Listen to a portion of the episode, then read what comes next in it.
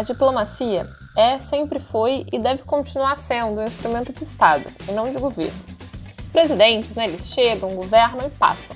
Mas a relação entre as nações deve ou deveria operar numa camada diferente da lógica político-partidária, justamente porque envolve questões como comércio, investimento, segurança e cooperação. A pandemia evidenciou ainda mais como que pode ser deletério para um país como um todo é, quando esse racional pragmático, que é característica marcante do Itamaraty, é abandonado. No episódio de hoje, a gente vai comentar sobre como a situação do ministro das Relações Exteriores, Ernesto Araújo, está cada vez mais insustentável.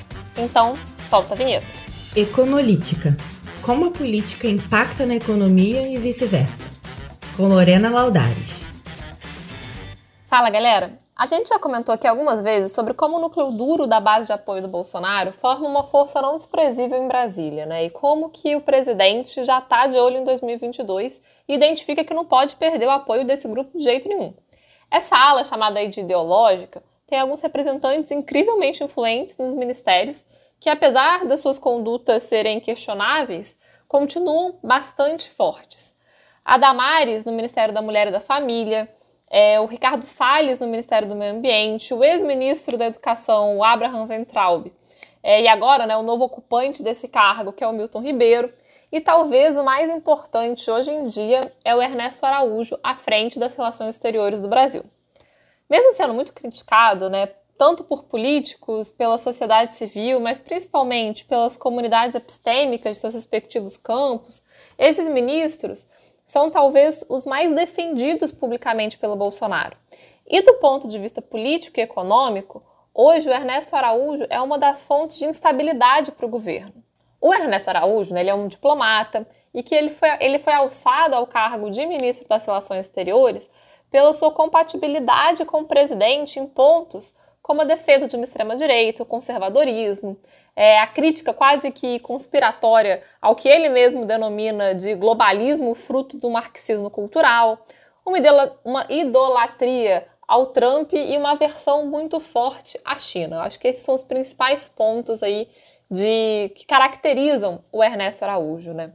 Acontece que essas posições ameaçam toda uma tradição diplomática que vem sendo construída no Brasil desde a época do Barão de Rio Branco e que historicamente foi muito bem sucedido em colocar o Brasil numa posição de não beligerante, de defensor das instituições, do diálogo internacional e mais do que isso, né, é um país de destaque no comércio, dado que a gente produz alimentos e não importa, né, se a contraparte é cristão, muçulmano, branco, preto, chinês, todo mundo precisa de comida então, isso faz com que a gente tenha uma diversificação de parceiros comerciais muito interessante que diminui, inclusive, o nosso risco aqui no Brasil, né?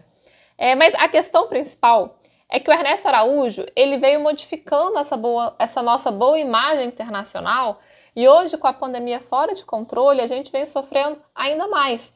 O Brasil é, ele já é o segundo país com mais barreiras de entrada no exterior por conta do coronavírus e ficando apenas, a, ficando apenas atrás do Reino Unido, né? É, todos os voos que saem do Brasil ou, passam, ou passaram pelo país estão proibidos de entrar em 15 destinos internacionais e outros 59 países têm restrições específicas para a entrada de brasileiros ou de pessoas que estiveram aqui no Brasil é, nos últimos 15 dias. Seria errado, né, e eu não estaria sendo coerente se eu colocasse toda essa conta no colo só do MRE. Porque o cenário atual é uma consequência de uma política bem mais ampla de negacionismo, de desarticulação total do governo desde o início da pandemia.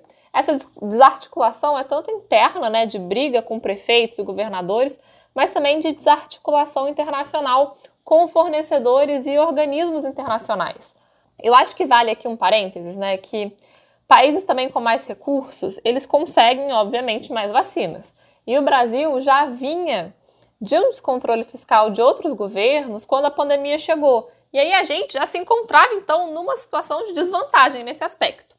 Mas aqui para o econolítico, o que é importante destacar né, é que a atuação do Ernesto Araújo tem impactos econômicos e políticos, e essas duas esferas se retroalimentam.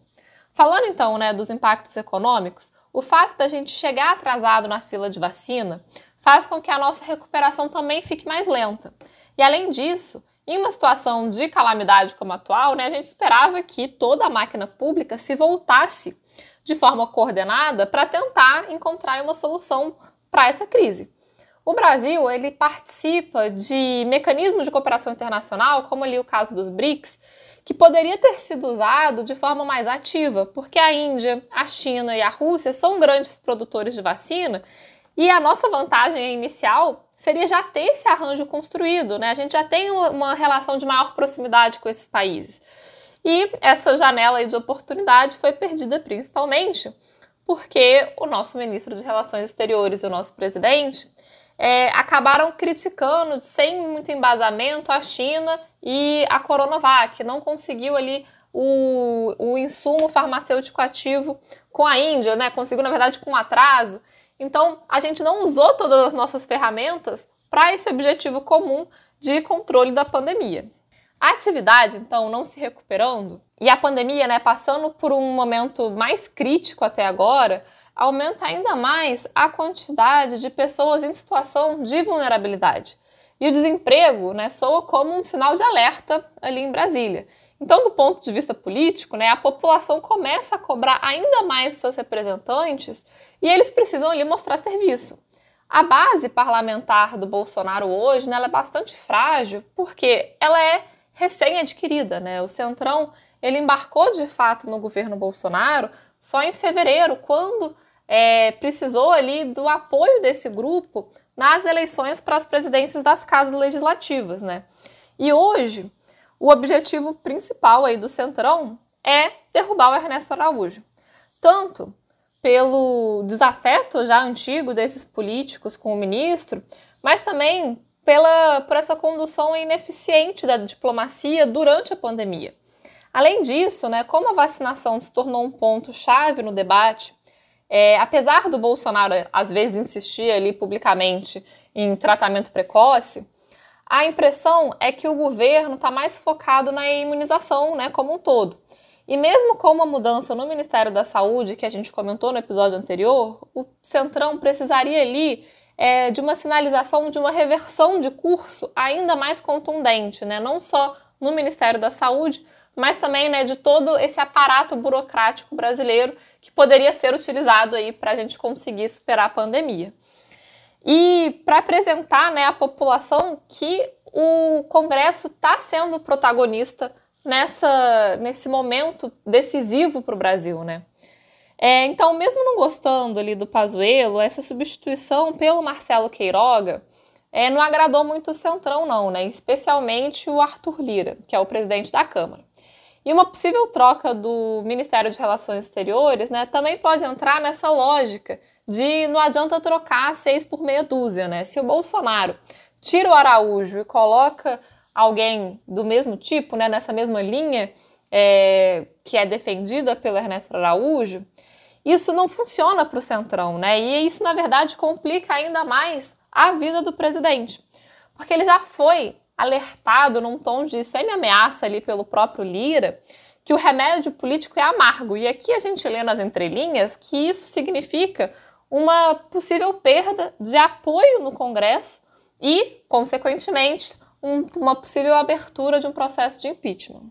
Como começamos falando ali, o Ernesto Araújo, né, o que segura ele no cargo hoje, é um apelo que ele tem a esse núcleo duro do bolsonarismo. E hoje as pautas econômicas elas já estão suspensas até esse período crítico da pandemia passar. Mas passos assim em direção a um confronto direto com o Centrão pode prejudicar então não só a agenda de reformas, né, mas a própria governabilidade como um todo e, por consequência, a reeleição em 2022.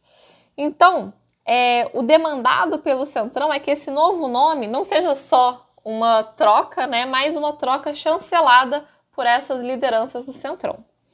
É, o Bolsonaro ele deve estar pesando hoje se o apoio desse seu núcleo duro sobreviveria a uma queda do Araújo e continuaria ali com ele em 2022. A minha opinião é que sim, que esses entre um terço e um quinto do eleitorado, que de fato né, é de fato fechado com o presidente, muito dificilmente mudaria de ideia. A questão é que da mesma forma que o Pazuello não podia ser defenestrado porque ele é um general, o Ernesto Araújo também não pode sofrer uma fritura pública. Então a situação fica bastante delicada nesses movimentos de troca. Mas enquanto a gente aguarda aqui um desfecho de mais uma troca ministerial, segue a hora um investimento nas redes sociais para ficar ali por dentro de toda a nossa programação.